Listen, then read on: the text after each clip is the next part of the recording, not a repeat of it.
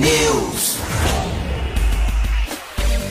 6 horas e 53 minutos. Um ótimo dia para você que está aqui com a gente na T. Começa agora o T-News, a notícia do nosso jeito. Estamos ao vivo na rádio, com transmissão simultânea em vídeo também no Facebook e YouTube, T-News no ar. Você ouvinte participa pelas redes sociais ou então pelo WhatsApp, o 41992770063.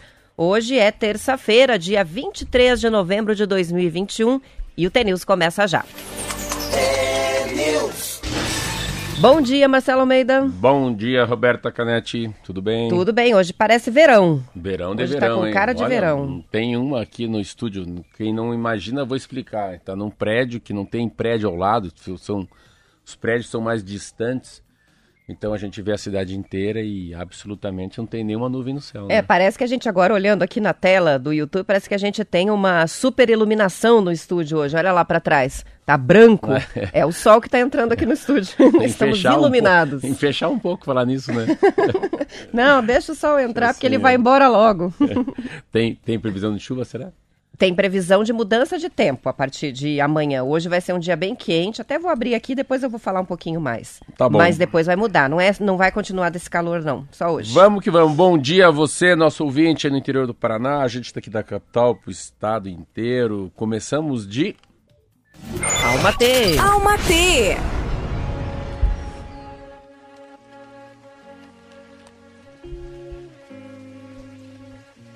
Construa uma vida que faça sentido. Uma vida que tenha propósito, que te preencha.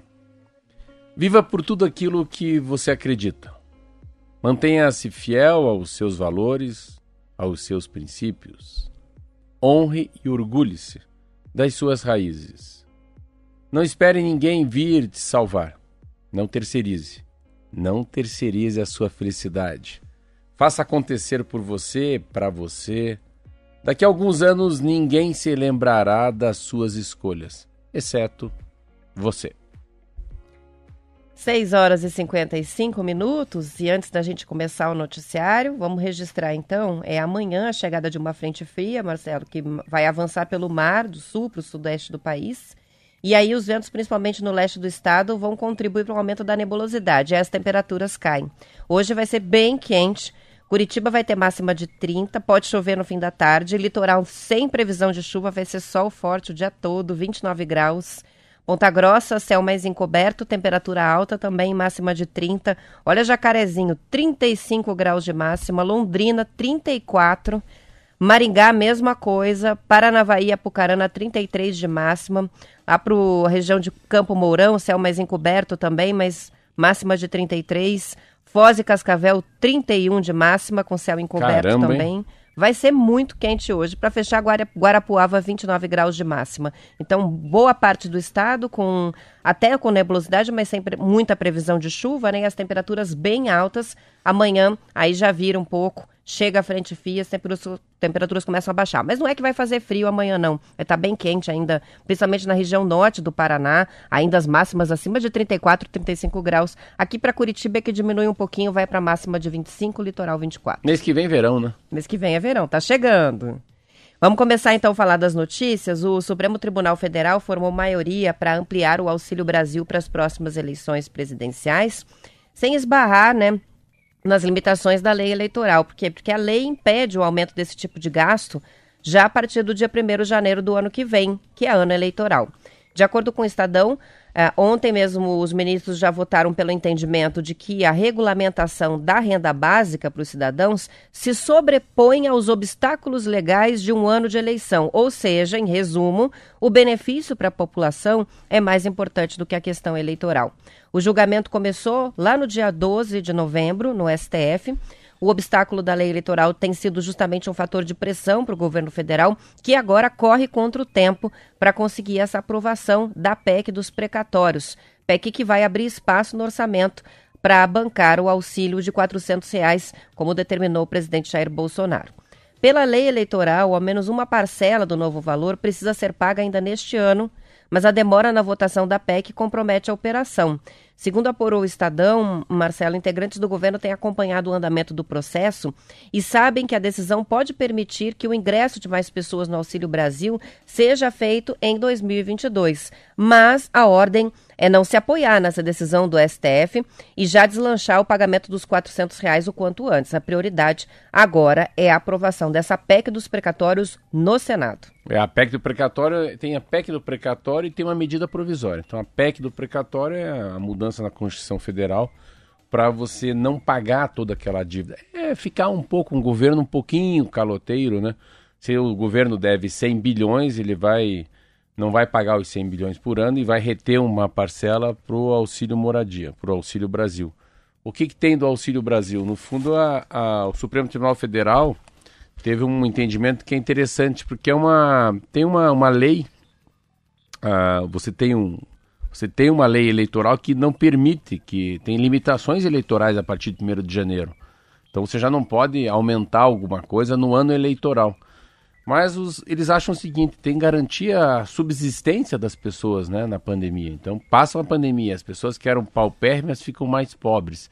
E eles acabaram autorizando. Esse Auxílio Brasil vai ser é, reajustado por um índice que chama-se INPC, que é o Índice Nacional de Preço ao Consumidor. Isso aí, o relator mudou o texto ontem, né? Mudou, ele fez mudanças interessantes. A primeira mudança é que não é, é essa inflação INPC é uma, uma, uma inflação que se mede para as pessoas que têm um, um é, pessoas menos favor, mais desfavoráveis, né? Economicamente que tem um salário entre menos um e cinco salários. Né? Favorecidas, desfav...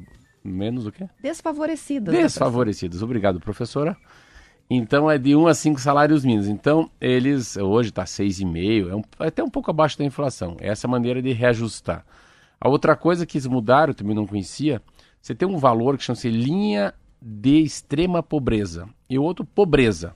Então a linha de extrema pobreza deve ser a maneira de a dosimetria, né, da, dessas pessoas é receber 100 reais e agora foi para 105. E o cidadão que estava na linha da pobreza vai de 200 para 210, né? Inclui também a Nutris. Nutris é tão interessante, a mulher que amamenta. Olha que coisas, pequena, pequenos detalhes mas que trazem assim, uma, uma diferença. Eu gostei desse guri aí, desse deputado, viu que ele é bem novo, que foi o relator dessa do Auxílio Brasil. Então, a mulher nutriz, eu não sabia, eu aprendi essa palavra ontem, que é a mulher que amamenta. Ele tirou o limite, que também só tinha um limite. O Auxílio Brasil poderia chegar numa família que tivesse no máximo cinco integrantes. Então ele tirou o limite de cinco por família. Então também, se, se forem seis na família, alcança os seis. Se for sete, alcança os sete. A outra mudança que eu achei interessante, porque até esse ano você só poderia tirar o teu recurso na Caixa Econômica. Agora é na Caixa Econômica e nas lotéricas. Então acaba facilitando um pouco a vida das pessoas. Ah, e, e o que mais precisava era essa garantia do Supremo Tribunal Federal que o processo está correndo bem e que isso não trará nenhum problema para o Bolsonaro. Então tá aí. Acho bem legal, enfim, eu que eu li hoje essa madrugada, entendi que é uma boa saída. Porém, tudo isso acontece se por se, né, passar a PEC dos precatórios, porque eles estão contando, né, com esse dinheiro aí que ainda não existe. Para poder chegar a esse valor de 400 reais, pelo menos até o fim do ano que vem, né? São 7 horas e 2 minutos e as indústrias brasileiras de farinha de trigo e de biscoitos, massas, pães industrializados afirmam que não vão comprar a farinha argentina proveniente um, do cereal transgênico, mesmo depois da liberação comercial do produto no Brasil. A informação está no Estadão. De acordo com o jornal, a importação e a comercialização de farinha de trigo geneticamente modificado, uma variedade que chama HB4, foram aprovadas neste mês pela Comissão Técnica Nacional de Biossegurança, a CTN Bio. Mas as associações brasileiras da indústria de trigo, Abre Trigo, e das indústrias de biscoitos, massas, pães e bolos industrializados informaram que não tem interesse nesse trigo transgênico. A Associação Brasileira da Indústria de Panificação e Confeitaria, que representa as padarias, também lamentou o aval da CTN Bio e afirmou que as mais de 70 mil padarias do país vão se mobilizar para boicotar qualquer compra e distribuição de farinha de trigo geneticamente modificado. A Argentina contribui com 85% do trigo importado anualmente pelo Brasil, que internaliza cerca de metade do consumo, entre 5,5 e 6,5 milhões de toneladas. A principal preocupação das indústrias com relação à aceitação do consumidor da farinha do cereal transgênico. De acordo com os empresários ouvidos pelo Estadão, os consumidores estão buscando cada vez mais produtos orgânicos, naturais, sem glúten, e os transgênicos não são bem vistos. No caso dos fabricantes de massas e biscoitos, o problema também está relacionado ao mercado externo. Se eles usam né, o trigo geneticamente modificado, eles enfrentam depois restrições para conseguir vender no exterior. O Brasil é o primeiro país do mundo a permitir concessões na transgenia do trigo, diferentemente da soja e do milho, que tem variedades é, modificadas geneticamente em vários países. Nenhum outro país do mundo autoriza a comercialização do trigo e derivados geneticamente modificados. Por quê? Porque é um cereal de consumo exclusivamente humano. Não usa assim ração, né? É interessante. Eu, eu não entendo tanto de transgênico. Eu lembro há muitos anos atrás o Riquião, quando ele era governador, ele me explicava. Ele era contra a soja transgênica já. Imagina em relação ao trigo transgênico. Mas eu não entendo. Primeiro que a gente. Eu, não, eu ia até perguntar para o meu padeiro se há uma, uma sensação, se o produto final sai diferente. Mas eu creio que não.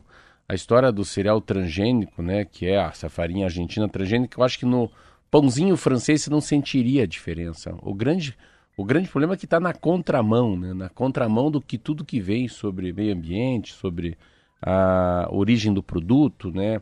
produto mais orgânico, com menos agrotóxico, com menos glúten, com menos açúcar. Então ele vem na contramão. E interessante, é uma frase que eu vou até ensinar, que eu vi as pessoas falam errado, ontem estava um homem falando comigo.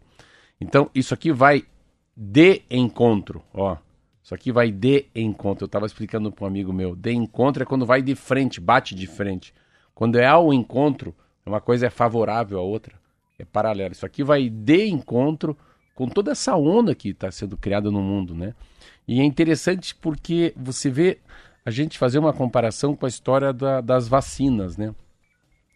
As vacinas no mundo foram, foram liberadas sobre a Covid, passando por alguns órgãos muito, muito é, corretos, éticos, formalizados, que não têm a mão política, igual a Anvisa, que no Brasil conseguiu, Aqui você fala muito que é o FDA, que é o Food Drug Administration, que é o FDA. Também tem um na Europa que é fortíssimo também. E aqui você vê que interessante. A Associação Brasileira da Indústria de Panificação e Confeitaria, o Instituto Brasileiro de Defesa ao Consumidor, todo mundo vai batendo forte contra uma Comissão Técnica Nacional de Biossegurança.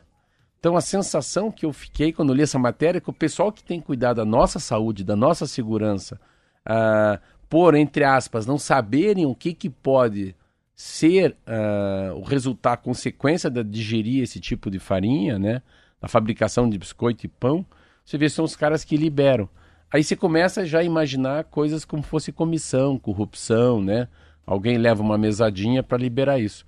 Então, as padarias falam até em boicote, 70 mil padarias boicotarem.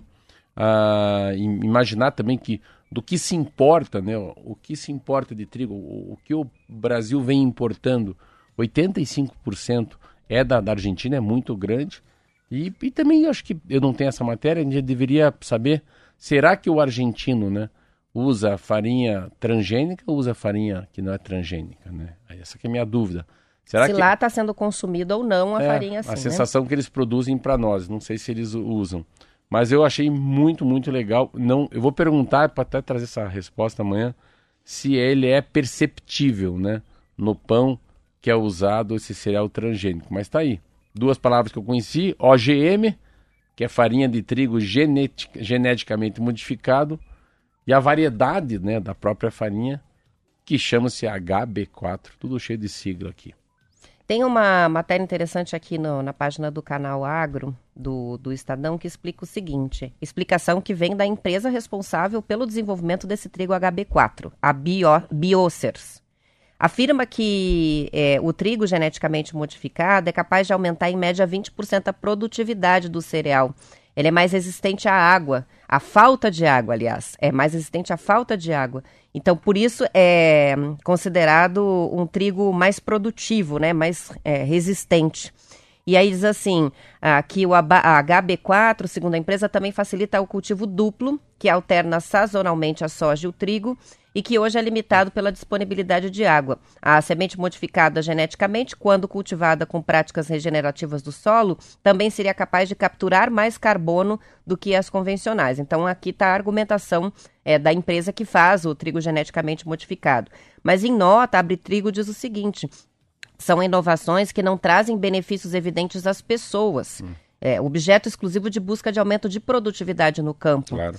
E aí, para a entidade, o trigo é diferente de soja e milho, duas culturas com produção transgênica autorizada, mas que se usa para alimento animal. Então a guerra é ali, né? A produtividade aumenta, não tem benefício é, para a saúde. E, e, e, tem uma... olha, e tem uma preocupação aqui, aí chama atenção, que é a maior resistência desse, dessa variedade transgênica ao glufosinato de amônio, que é classificado pela Organização Mundial de Saúde como veneno, é, veneno. A, uma substância potencialmente cancerígena, que é proibida na Europa, mas que é usada na produção do trigo. Olha aí, então, mas a, a, é uma matéria que você vê que o que importa é a produção, né?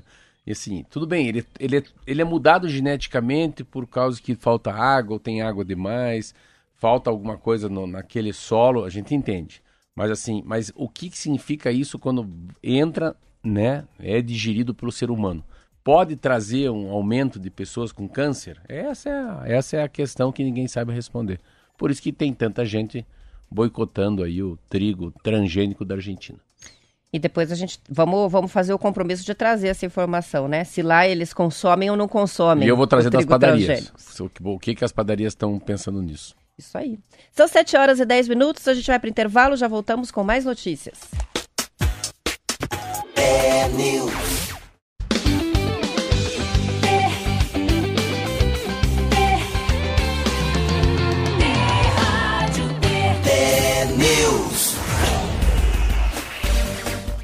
gente tem participações de ouvintes chegando e uma chama atenção aqui, que é o ouvinte falando, né, que usa a farinha da Argentina, é que o pão fica muito melhor e que não sabia que essa farinha era transgênica. Daí é só um ponto importante, não quer dizer que seja transgênica. Essa não. liberação é recente e as indústrias estão dizendo que não vão comprar, né? Estamos falando de futuro, não de, de passado. Então, assim, não é que a farinha argentina que você não, já usa é, é, transgênica. A sensação é que é daqui para frente. É, é, daqui para frente seria isso se a indústria for comprar, porque está dizendo que não, não vai, vai comprar. comprar, né? Então, não, não é. Tem um certo receio até que começa a se criar um preconceito com a farinha argentina, não achando que toda é né? transgênica. Né? Não é isso, né? É uma discussão um pouco mais recente. São 7 horas e 14 minutos e uma reportagem do Globo Rural está contando quais são as tendências entre os consumidores quando o assunto é alimentação. A gente quase não gosta desse tema não, aqui. Não fala. A reportagem esteve na Anuga, uma das principais feiras de alimentos do mundo, que é realizada na Colônia, na Alemanha. Uma das constatações é de que está aumentando o número de consumidores que não vão, que não querem só saborear um alimento, querem saber de onde veio, como é que foi produzido, quem foram os beneficiados ao longo da cadeia. Na Europa, essas informações estão sendo colocadas nas embalagens ou nas prateleiras e vão desde a região de origem até a distância entre o produtor e o mercado. Alguns especialistas afirmam que fornecer essas informações é uma estratégia de marketing. Outros identificam um movimento de apoio aos produtos regionais, tanto no que se refere aos alimentos típicos de uma região quanto à disponibilidade, respeitando o calendário agrícola. A feira alemã também mostrou que o consumidor tem buscado produtos mais ricos e mais naturais. Ingredientes como açúcar, conservantes, sabores artificiais estão sendo substituídos por uma alimentação mais saudável, tendo os orgânicos como carro-chefe.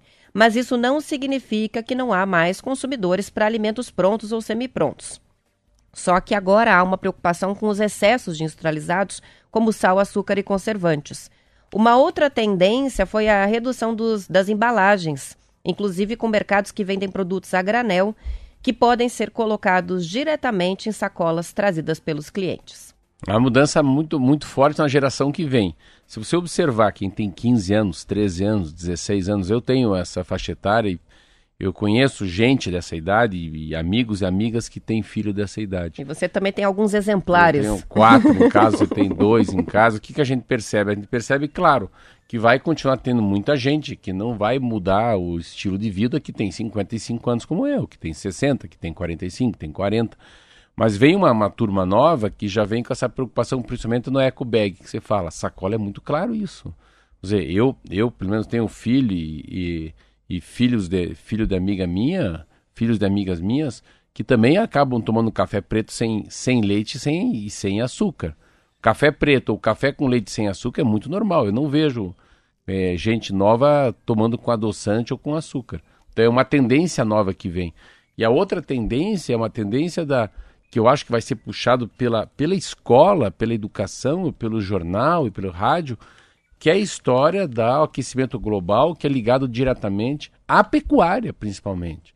Então, se tiverem uma ligação e as crianças entenderem que se eles comerem menos carne e forem procurar a proteína em outro tipo de carne, ou né, no planted, na carne que é baseada em, uh, nas verduras, no, no planted, base planted, que é, a, que é, é baseado em, em, em, A base de plantas, de vegetais. A base de planta, a coisa muda muito. É a história do carro, né? Você vê o, quanto de gente já não quer ter um carro novo e se for carro, já vão tentar já entrar no carro híbrido, com certeza vai ter o carro elétrico para frente. Então é uma, mas é uma nova geração, não é nós, Roberto. Eu não vejo eu e você como já. Eu estou tentando praticar muito isso que a gente acabou de ler, dessa preocupação. Eu fico imaginando, ah, eu exemplo falo a padaria que é um bom exemplo. Penso que daqui a pouco a padaria já tem um pouco disso, mas ter um pouco mais. A gente saber de fato da onde vêm os ovos, né? A, a procedência do leite, a procedência da farinha, a procedência da manteiga, a procedência das passas, né? Da amêndoa a procedência do chocolate. Então, assim, você tem que ter uma cadeia, mas principalmente uma cadeia que seja uma produção que não seja tão longe da casa. Essa história de globalização, você depender de, uma, de um chocolate que vem da Bélgica, eu que uso um, um chocolate belga, e se não der? E, e, e o navio quanto custa? Por que não, às vezes? Não, e as emissões de carbono que a gente tem com o transporte de produtos a longas distâncias. Então a gente fala do shop local, né? De priorizar os produtores locais, Sim. comprar regionalmente. Tem a questão do transporte também. Você encurta distâncias e reduz a emissão de carbono. Sim. E isso é importantíssimo. E você pode, é, é, mas assim, você tem que. É que você não pode perder a qualidade do produto. É dizer, lógico. Eu não. É, é, eu dou um exemplo. Eu sei que lá é chocolate só belga. Mas será que o chocolate nacional consegue entregar o produto? Então aí o seu, você força a indústria brasileira também melhorar a qualidade, né? Então também é uma maneira, opa, e a coisa do local não é tão, ah, eu quero que o dê bem, aquela propaganda que tinha na pandemia, ajude o comércio local. Isso sim. Mas é muito mais pensando se tiver uma pandemia, a gente não precisa ficar dependendo dos chineses, ou dos americanos, ou dos europeus. Então, como é que a gente tem uma tendência de depender muito mais de quem localmente está produzindo. Como é que a gente passa para uma tendência mais minimalista, de, de não desperdício? Quanto precisa ser para ser feliz, né? Eu estava hoje, acordei às quatro da manhã, estava arrumando meu guarda-roupa. Falei, é ridículo, assim. Tava olhando umas calças que é ridículo guardar. Peraí, vamos voltar. Você estava arrumando o armário às quatro horas da manhã? Isso eu nunca tinha ouvido falar. eu estava dando arrumado no apartamento, assim, eu estava vendo quanta coisa que eu já não uso. Daí lá uns jornais guardados, uns livros que eu não gosto. Então fui fazendo aquela coisa do brechó, né? Falei, vou, isso aqui eu vou dar, vou passar. Um tênis que já está ali uns quatro meses que eu não gosto de usar. Então, toda essa mudança de mentalidade, né? De produto, relação ao açúcar, em relação ao sal, a, né? o teu índice de massa corporal, o exercício que você vai fazer, a mente mais oxigenada, vivendo com os pés no chão, é, menos globalizado, um pouco mais gente. A gente pode fazer um programa. Tem uma coisa, aqui. né, que, que a gente olha a comida, eu pelo menos tenho sentido muito essa mudança. A gente olha a comida e pensa, o que tem aqui, né? É. É, é uma, de tanto falar sobre nutrição, de tanto falar sobre orgânicos, a gente vai criando um automático de observação. Tanto é. que assim, não que eu corte totalmente os embutidos, por exemplo, em casa. Os meninos às vezes comem lá um cachorro quente, mas quando eles estão comendo, eu falo, ó, só não, só não se esqueça, você não está comendo nada. Boa, Porque não está comendo nada, não tem nutriente nesse pão quase e essa salsicha aí pouquíssimo nutriente também. Então não pode esquecer para compensar na próxima refeição, porque é. nessa você não se alimentou. Ontem assim eu fui comprar, eu fui no mercado, eu comprei água com gás, água sem gás, um suco de laranja e, e um suco de, não, e água de coco. Falei, vou pegar um mate. Não, falei, não vou pegar um mate. Eu vou pegar um leite integral. Não, vou pegar o semi. Não, eu vou pegar uma granola, que era uma granola mais de gordo, que eu falo. Não, peguei uma granola mais triste, assim, tem pouquíssimo açúcar, mas vai. Aí que peguei um iogurte de morango, um iogurte de, de aveia e dois naturais. E fui embora faceiro, queijo e presunto. Aí bolachinha salgada, já não comprei pão. Mas você vai, você vai medindo, olhando aquilo, né? quanto menos embalagem, quanto menos concentrado, quanto menos cara que, né? Assim, estava ontem brincando com um amigo meu, ele estava comendo ah, aquela bolacha de chocolate negresco. Eu falei, pô, cara, comer negresco, ou tava comendo... Uma gordura é, hidrogenada ou tava comendo amendoim, não, como é que é? Que é, é paçoquinha. Falei, cara, paçoquinha, 5 horas da tarde, né? Pô, por que, que não come uma maçã, uma banana amassada? Sei lá, toma um suco aí de abacaxi com hortelã. Não, mas tava lá comendo negresco. Vamos lá. Participações que vão chegando. Elvis Terra, que é de Telemaco Borba, aqui no restaurante onde almoço tem a segunda-feira sem carne. Olha só. Olha aí, Esse ó. é um movimento que, inclusive, em escolas se faz, né? Quando as crianças têm a merenda no horário do almoço, várias escolas adotam a segunda sem carne é, para evitar o consumo exagerado de carne vermelha. É, outras participações sobre o tema. A chega do Joel aqui, interessante. A regra do guarda-roupa, que você falou sobre, né?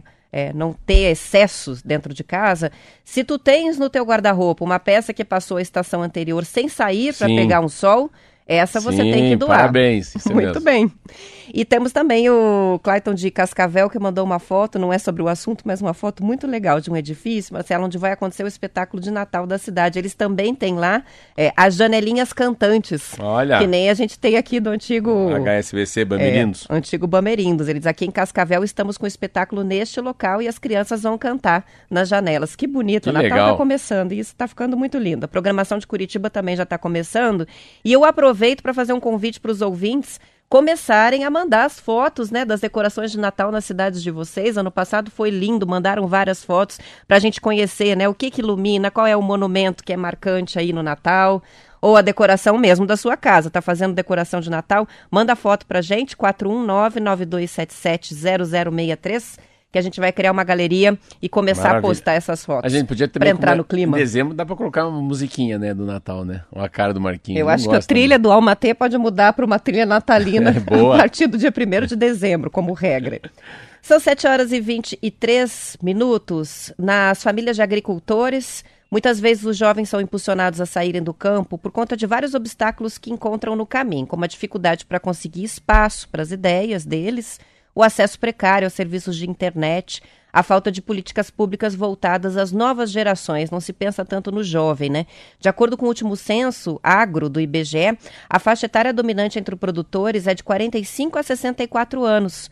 No Paraná, 75% das pessoas que estão ocupadas nas propriedades têm parentesco com o proprietário, como a esposa, filhos e sobrinhos. E essa relação chama atenção para a sucessão familiar. Em entrevista à Folha de Londrina, o técnico agrícola do IDR, que é o Instituto de Desenvolvimento Rural do Paraná, Paulo Mertvi, afirmou que as questões de sucessão familiar são difíceis, porque às vezes o agricultor não aceita a transição de forma é, que o filho venha a contribuir com o processo novo na propriedade.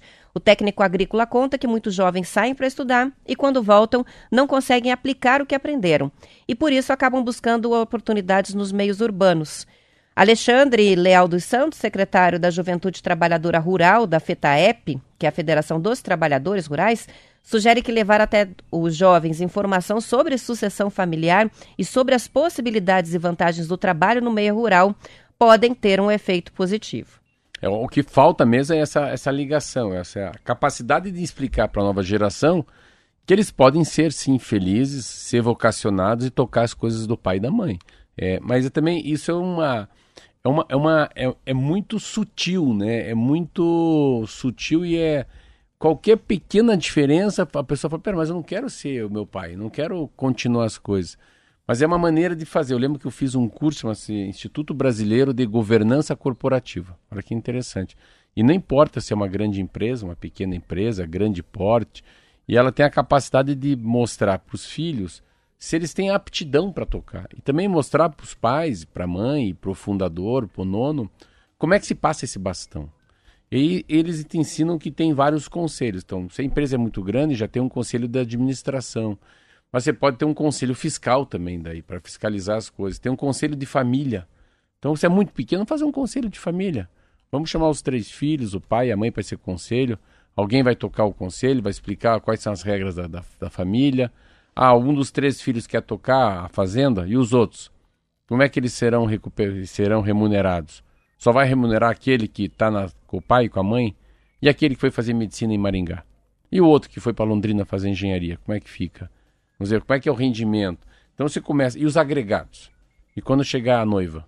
E quando chegar o noivo da menina?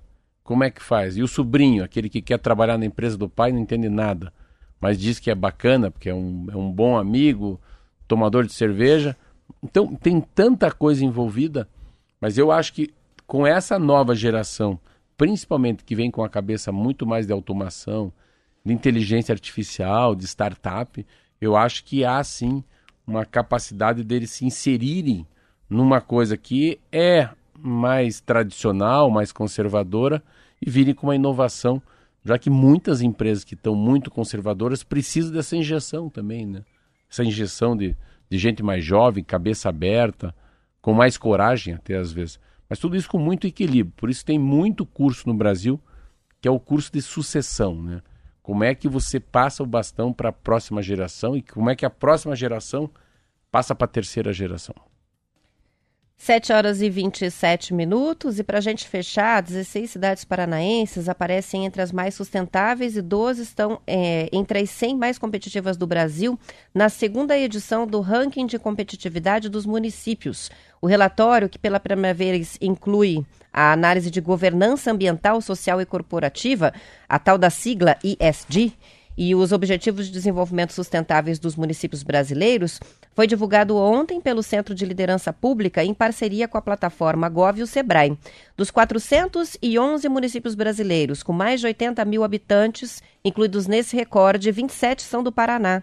Destes, os que aparecem entre os 100 mais competitivos são Curitiba, Maringá, Francisco Beltrão, Londrina, Cascavel, Toledo, Pato Branco, Campo Mourão, Paranavaí, Umuarama, Ponta Grossa e Foz do Iguaçu.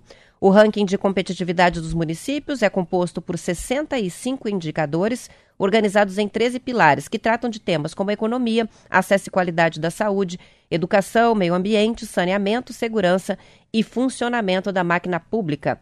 Curitiba é destaque no indicador de sustentabilidade, aparece em primeiro lugar entre as capitais e na quarta posição geral com relação ao índice ESG que se refere às melhores práticas sociais, ambientais e de governança de um setor. E também, é lógico, é um critério para investimentos. É, eu... eu não acredito muito assim, porque essa história do ESG que a gente fala tanto aqui, que é o meio ambiente, o lado social e o lado de governança de uma empresa ou de um governo, não dá para ser medido que Curitiba já é isso aí. Então, é, isso é um... força um pouco. Ó. É a mesma coisa falar da farinha que nem chegou. Né? Então, é, isso é a mesma coisa que dar bom dia para quem a gente não conhece. Não é bem assim, mas é uma forçação de barra. Essas pesquisas são. Se a gente se aprofunda nela, a gente vê que tem muito erro, né? Mas legal, claro. Eu não preciso nem, não precisa nem viajar muito para ver que Curitiba é uma cidade muito mais fácil de viver do que Porto Alegre, do que Rio Branco no Acre, Rio de Janeiro, né? Ou alguma coisa em Roraima, é diferente. Curitiba tem uma pegada diferente. Paraná é diferente, né? Graças a Deus. É, tanto da, do ponto de vista da infraestrutura, quanto dessa pegada mais verde, que já é algo que em Curitiba é. se trata há muito tempo, né? Sempre Paraná se buscou isso, esse é. título da capital verde do país. Cascavel então... já tem, Maringá, Londrina, Guarapuava. Esse grande centro a gente percebe. O estado do Paraná é muito verde também, não é, não é bem assim. Mas enfim, pesquisa feita bom para nós, né? É. Bom para o Paraná e bom para Curitiba. Mais um atrativo e um argumento para o pessoal investir aqui. Igual fala em inglês, do you know what time is it? São Você sabe que horas são? 29 minutos e a gente vai encerrando por aqui a edição estadual. Depois do intervalo, tem o noticiário da cidade. A gente continua até as 8 no YouTube e Facebook e aqui para Curitiba e região metropolitana, amanhã, 10 para as 7. Até amanhã. Até amanhã.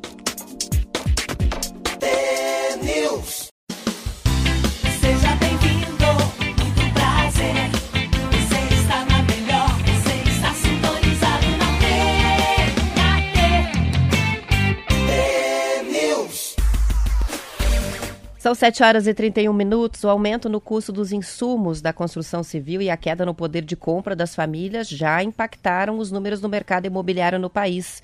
As vendas de imóveis novos tiveram queda de 9,5% no terceiro trimestre do ano, frente ao mesmo período do ano passado.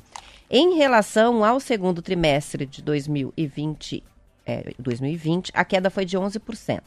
Os dados são da Câmara Brasileira da Indústria da Construção, que ontem apresentou os indicadores imobiliários nacionais, um estudo bem completo que traz informações sobre os lançamentos, as vendas, oferta final, preço, além da participação do programa Casa Verde e Amarela no setor. A pesquisa foi feita em 162 cidades, sendo 20 capitais. No acumulado do ano, houve um aumento, 22% nas vendas, se comparado com o período de janeiro a setembro de 2020. A CBIC informou que a inflação de materiais e máquinas pelo Índice Nacional de Custo da Construção já passa de 30% no período de pandemia e os custos ainda não foram repassados totalmente aos compradores, ou seja, a margem para um aumento no preço dos imóveis daqui para frente. Em relação aos lançamentos, houve um crescimento de 13,5% no terceiro trimestre em relação ao mesmo período do ano passado. No acumulado do ano, essa alta já chega a 37,5% nos lançamentos é que muitos empreendedores seguraram os lançamentos é, em razão da pandemia e, com a melhora da situação sanitária, eles estão retomando os negócios. Com isso, o setor está chegando a um equilíbrio entre o volume de lançamentos e o volume de vendas. É uma, é uma interessante se falar isso, porque é uma. A gente vinha numa uma tocada, né? Uma tocada muito forte. Sabe que eu, eu, eu tentei procurar até hoje não achei. O dia que eu cheguei aqui segunda-feira, antes de ontem, ou é, hoje é terça? Ontem. Ontem. Eu falei sobre isso, que é um o Eduardo Janete tinha falado que essa bonança tinha acabado, por causa que a gente vinha falando muito sobre isso, lembra?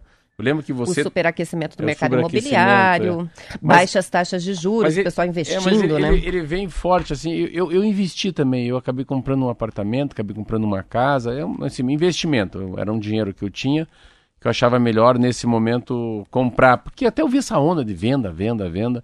E, e sempre comprar casa ou terreno pequeno, geralmente, é uma valorização muito grande. Não comprar uma coisa maior, porque às vezes eu sempre falo que esse investimento custa muito caro porque a manutenção, IPTU, enfim, é, daí fica desalugado, você tem mais esse problema, porque tinha uma. uma...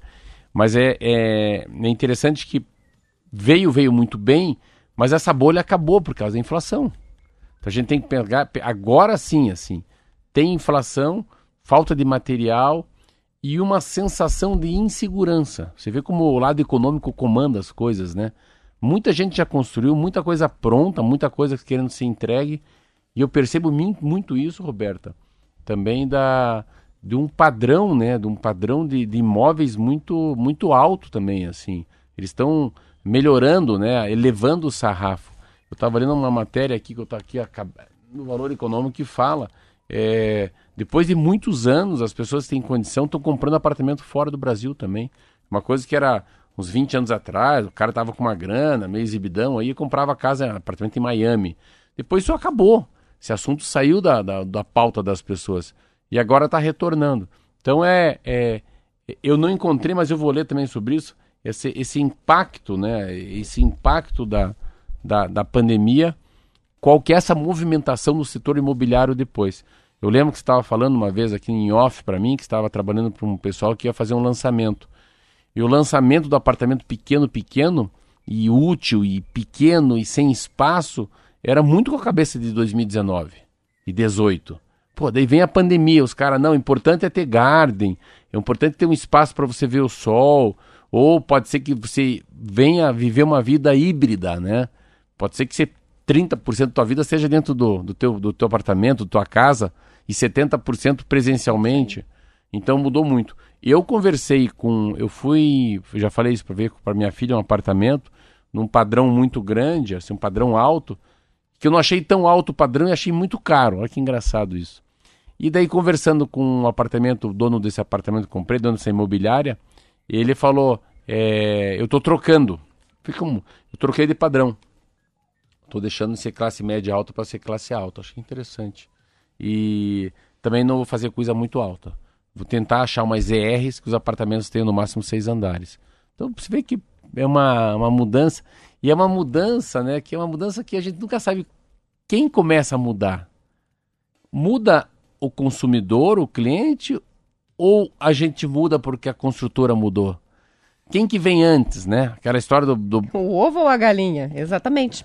Não, eles fazem muito estudo de mercado, né? O mercado imobiliário é super estudioso com relação ao público, né? E a tendências. Então, se faz todo um mapeamento de configuração das famílias, de como as famílias serão daqui 5, 10 anos. É, redução do número de filhos. Agora a pandemia foi uma, vamos dizer assim, uma mudança no meio do caminho que alterou muitos projetos que já estavam praticamente é. prontos por causa de um inesperado, de um fator inesperado que mudou o comportamento das pessoas com relação a como elas veem a casa, né? e que o mercado está apostando que é algo que fica. É o querer ter na casa um espaço para fazer as suas atividades, é muitas vezes é, de hobby, de lazer, é, de trabalho, atividade física, aulas online, enfim, mudou como se vê o, o é. a casa, a moradia, é. e essa nova moradia até foi tema da feira de imóveis, né? A gente agora, citou né? agora essa nova moradia.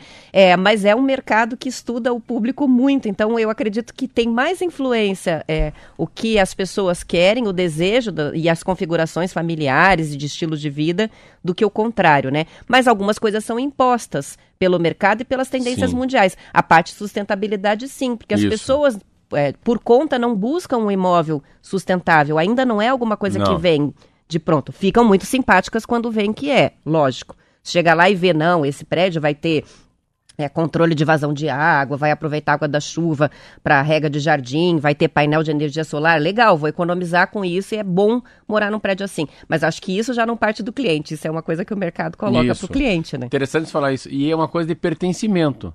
Vamos supor que eu não soubesse nada disso, eu estou me colocando num lugar que eu nunca li jornal. Eu ia me sentir muito, muito feliz, eu ia me sentir pertencendo a essa nova onda. Mesmo que eu não fosse. Eu lembro muito da literatura.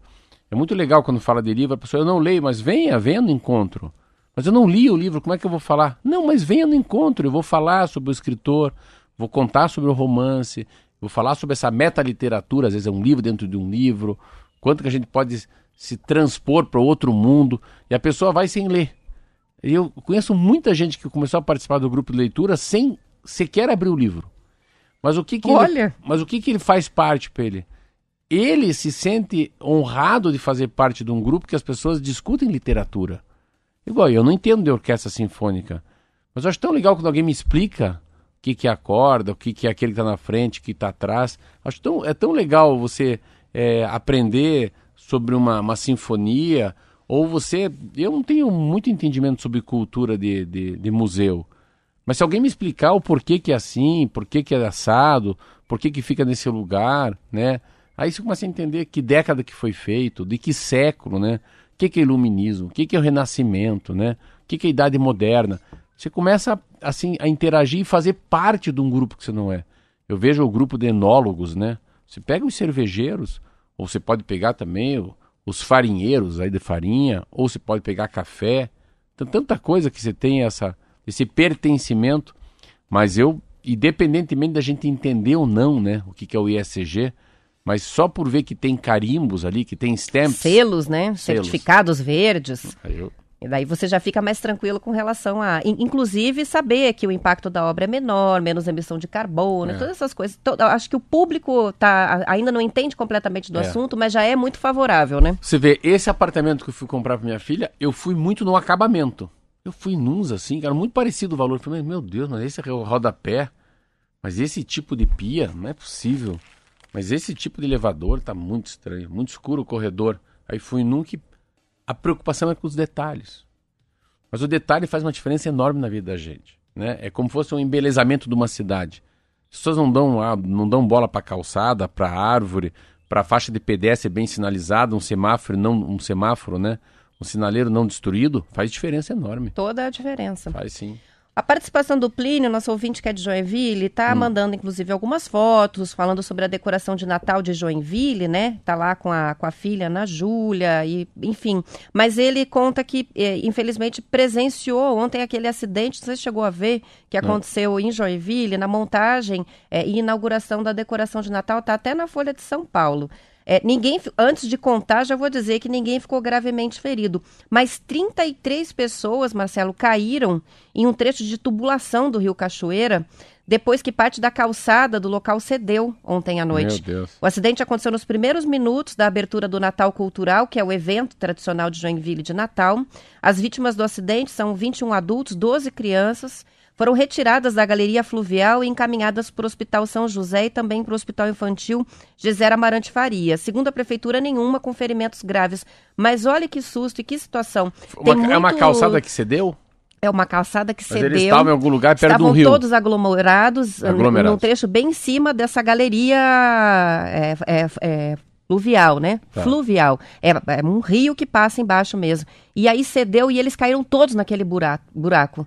Então, assim, com certeza algumas pessoas se machucaram. E imagine o susto, né? A cerimônia foi em foi interrompida, as pessoas foram socorridas lá, mas está circulando assim é, um monte de vídeo, porque tinha muita gente acompanhando e filmando por ser uma inauguração de Natal. Então, é, deve, deve, eu estou imaginando, deve ser uma galeria celular. O que, que é? Uma galeria. Eu vou mostrar para você a foto aqui, ó. O rio passa embaixo, em cima tem uma. Peraí, fica aí, fica oh, aqui. Agora mostrando ver, aqui, ó. Ver ao vivo. Olha lá. Caiu todo mundo para dentro do Meu buraco. Meu Deus, era muito grande. Muito grande, muitas é. pessoas, né? 33 pessoas caídas. Imagine o desespero aí. Mas enfim, o Plínio presenciou isso e está mandando a mensagem para a gente. É, diz que né, todos socorridos tiveram alta segundo a prefeitura, mas ele presenciou esse acidente grave ali em Joinville, que ganhou noticiário hoje, na inauguração da decoração de Natal. Ou da programação da de Natal, programação, né? né? São 7 horas e 43 minutos e ontem o presidente Jair Bolsonaro sancionou a lei que cria o programa Gás dos Brasileiros, é o chamado Auxílio Gás, que vai subsidiar o preço do gás de cozinha para as famílias de baixa renda. A medida, medida já foi publicada no Diário Oficial da, da União. Cada família vai receber a cada dois meses o equivalente a 50% da média do preço nacional do botijão de 13 quilos. E esse valor vai ser estabelecido pelo sistema de levantamento de preços da Agência Nacional de Petróleo, Gás Natural e Biocombustíveis. Isso de acordo com regras que ainda não foram definidas e vão ser definidas no decreto. O auxílio vai ser destinado às famílias inscritas no cadastro único para os programas sociais do governo federal. Aquelas que tenham uma renda familiar mensal per capita menor ou igual ao meio salário mínimo ou que morem na mesma casa de quem recebe o benefício de prestação continuada. Esse benefício do auxílio gás vai ser dado preferencialmente às famílias com mulheres vítimas de violência doméstica que estejam sob monitoramento de medidas protetivas de urgência. A preferência de pagamento também vai ser para a mulher responsável para a família para favorecer aí os lares em que as mulheres estão sozinhas, né, dando conta do sustento da casa. O governo vai usar a estrutura do Auxílio Brasil para fazer os pagamentos do Auxílio Gás também. A operacionalização do programa social é feita pela Caixa Econômica Federal. Aprovado no mês passado pelo Congresso, a previsão é de que esse benefício vai ter um custo de cerca de 590 milhões de reais e que deve atender 2 milhões de famílias do cadastro único. Dois, Tudo a partir do ano que é, vem, né? Até, achei que era até mais, 2 milhões, dá, é, mas são 8 milhões, milhões, de é. pessoas, é. né? Com quase 10 milhões de pessoas. É importantíssimo a gente ler uma matéria que é surreal, né? As pessoas é, aquecerem, fazerem suas refeições em cima de toco de madeira, meu Deus do céu. Usando, então, usando álcool, álcool é. E daí falava dos acidentes também, né? Com as crianças. É uma, é uma, é um, é um novo, uma nova maneira de governar o país também, né? Você fica imaginando, você vê como toda essa ideologia de fundamentalista, liberal, esquerda, centro-esquerda, vai tudo pro saco, né? Isso vai tudo, tá igual lá a coisa em Joinville, vai pra água. Isso vai pra, vai pra galeria pluvial, não tem o que fazer mesmo. Se vê o Bolsonaro vivendo, olha como é que é o mundo, né? Vivendo em cima dos planos, né? Do, todo, todo esse arcabouço que foi feito com, com Lula, com o FHC, de distribuição de, de alimento, né? O SUS ajudando na pandemia. Então, você vê como não dá para ficar essa coisa, ah, ele é da, da, esquerda, ele é do PT, ele é do Bolsonaro, se é de direita ou se é de esquerda. Isso é um, vira uma balela tão grande depois de uma pandemia, porque a pandemia obriga-nos a usar todos os artifícios que foram deixados pela direita ou pela esquerda. Não tem saída, né? Mexe até no precatório, que é uma coisa absolutamente né, do mundo da direita, que pessoas que, que trabalharam, que deveriam receber, eles não vão receber, porque faz uma compensação para o Auxílio Brasil. O Auxílio Brasil muda de nome. O Supremo Tribunal Federal olha a, regra, a lei, muda a lei, que deixa que comece um, um, um próximo programa num ano eleitoral. E então é e, e, é. e agora você vê um país de miseráveis, né? Que você tem que, de alguma maneira, auxiliar, pelo menos, né? A oportunidade de uma pessoa poder aquecer seu café, fazer seu feijão, né? Fritar um ovo é, oriundo do gás. A Petrobras, ou ela se mexe ou ela se mexe. Né? A Petrobras vai ser o grande vilão da eleição em 2022. Acho que vai apanhar igual o cachorro, não tem jeito. Porque com esse, com esse petróleo a esse valor, com o gás caro, enfim, e puxando uma inflação para cima, aí sim eu acho que falta uma, uma maneira diferente de mudar a característica da, da, da, Petrobras. Será que é fácil? Eu não sei também. Mas a Petrobras vai ter que, de alguma maneira, se reinventar para 2022, porque ela é, sim, um, como fosse um, um grande alicerce, né, ou como fosse uma grande locomotiva da economia brasileira. São 7 horas e 47 minutos, vamos fazer um intervalo, a gente já volta com mais notícias.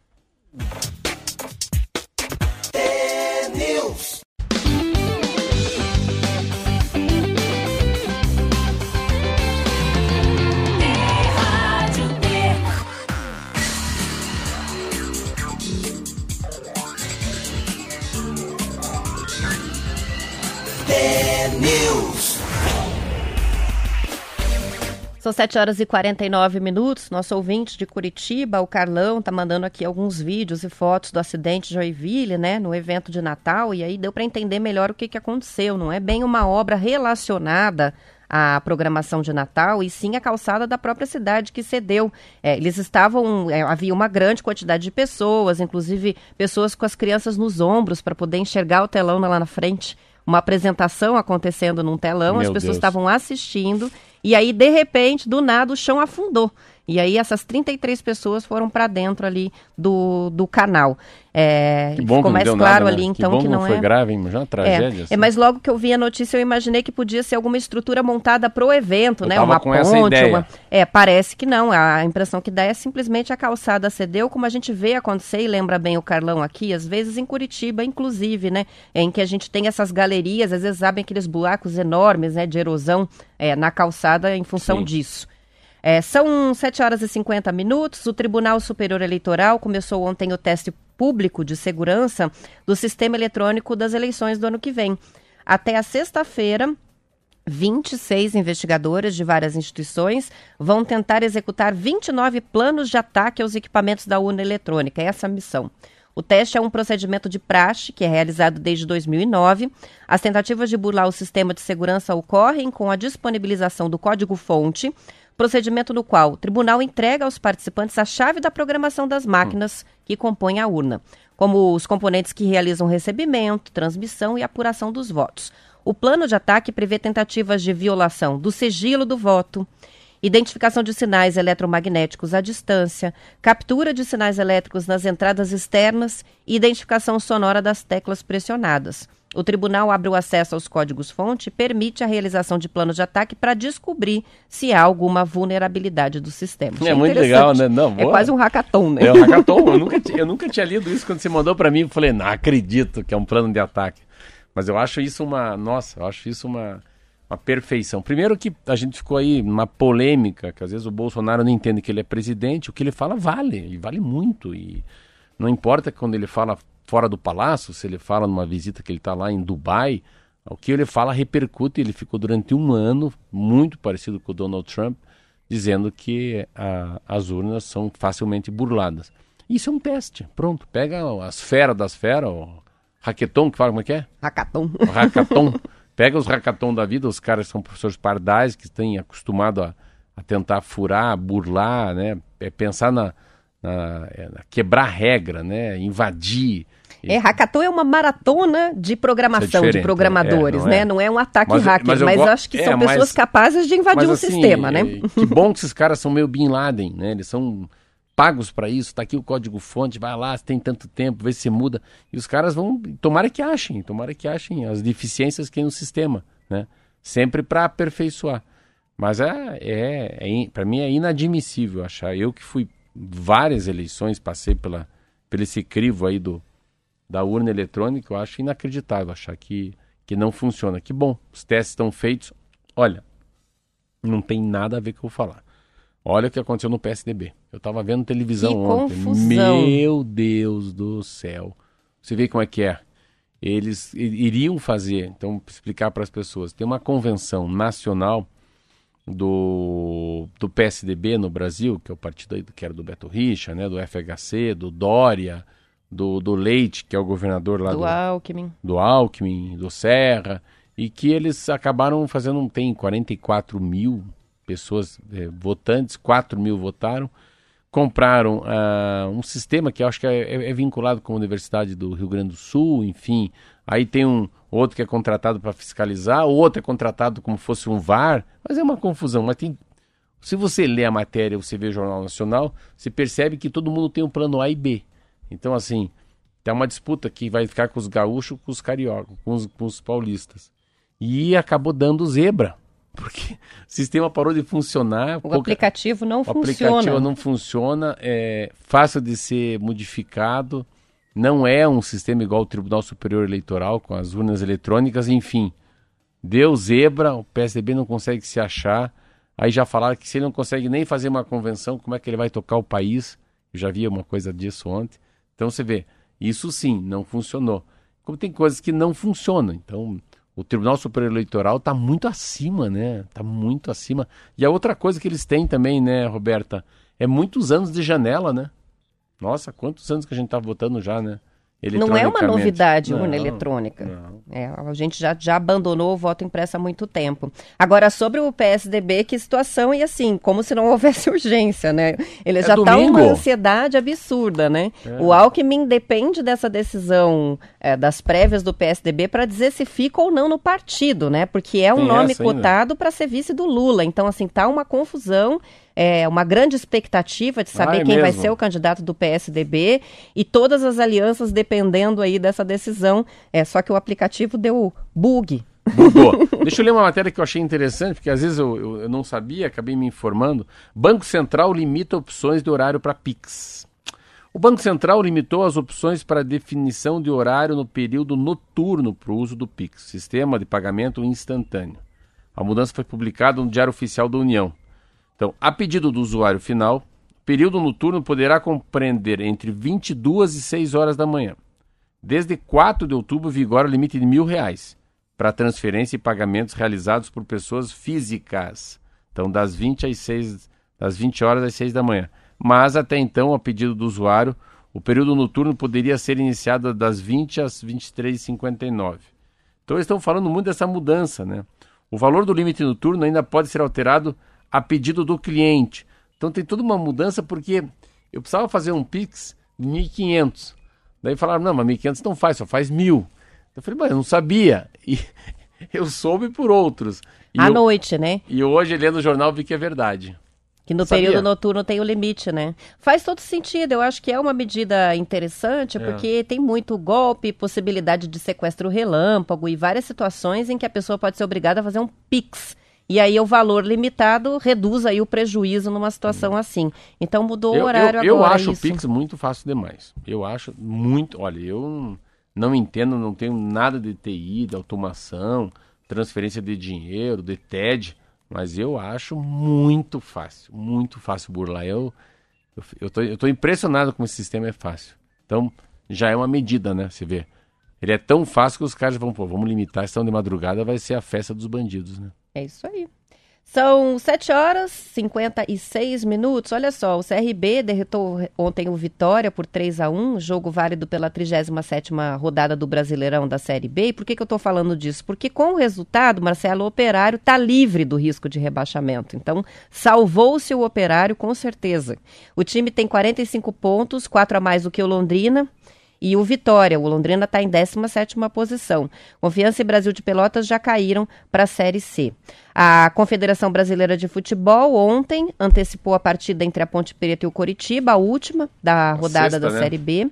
O jogo passou de domingo para sexta-feira, sete da noite, lá no Moisés Lucarelli, em Campinas. A Ponte Preta não tem mais risco de rebaixamento, Coxa está garantido na Série A, mas não pode ser campeão, então vai ser um jogo daquele mamão com açúcar. Assim, mamão né? com açúcar. Ninguém tem nenhum objetivo é, grande você ali. Vê, então, Curitiba subiu, o Botafogo é campeão e o Goiás subiu. Ontem eu vi o Goiás. Nossa, ganhou do Guarani na casa do Guarani. O Guarani que estava numa ascensão enorme, que é o time de, de Campinas. Então já tem três. Tirando o Vasco, os que caíram subiram. Olha que legal. É mesmo. É, o Goiás caiu, o Curitiba caiu, o Botafogo caiu. Daí o Vasco caiu e não voltou. Então vai voltar, eu acho que o Havaí. Agora, no Coritiba, a expectativa é se fica ou não o Mourinho, né? Porque é, tá fechado a rodada, Coxa subiu, era o objetivo principal, mas ele não dá certeza de se continue. E ontem teve algumas saídas, né? O Curitiba desligou o Newton Drummond do cargo de head esportivo, diz aqui o Globo Esporte. Ele que trabalhou no Internacional, Vasco, Vitória, Criciúma, na Chapecoense e que estava no Coxa desde junho. E ele não foi o último que se desligou. O auxiliar Júlio Sérgio, que fazia parte da comissão técnica desde janeiro, também deixou o clube. Está dizendo aqui o portal do Globo Esporte. Hoje tem reunião. Hoje tem reunião de planejamento de futebol das duas às oito da noite. Eu vou lá hoje ver. Ah, tá aqui na notícia. Então você vai estar tá lá também nessa reunião tá para decidir o futuro. Tá aqui. O G1 e a diretoria fazem uma reunião. É, hoje os dirigentes voltam a se reunir para analisar elenco, necessidades e decidir pela renovação ou não dos contratos que se encerram no fim do ano. Então o Coxa já está olhando lá para frente porque o objetivo já está alcançado. E olhando para frente, aqui no meu celular, são 7 horas e 59 minutos. O Marquinho já está com o braço para trás, significa... Olhando para frente, o TNews não tem futuro hoje, não, porque não ele vai terminar. O futuro dele acabou. Amanhã a gente volta às 10 para as 7 com mais notícias. Obrigada pela companhia, pelas várias participações. Uma ótima terça-feira a todos e até amanhã. Tchau, até amanhã.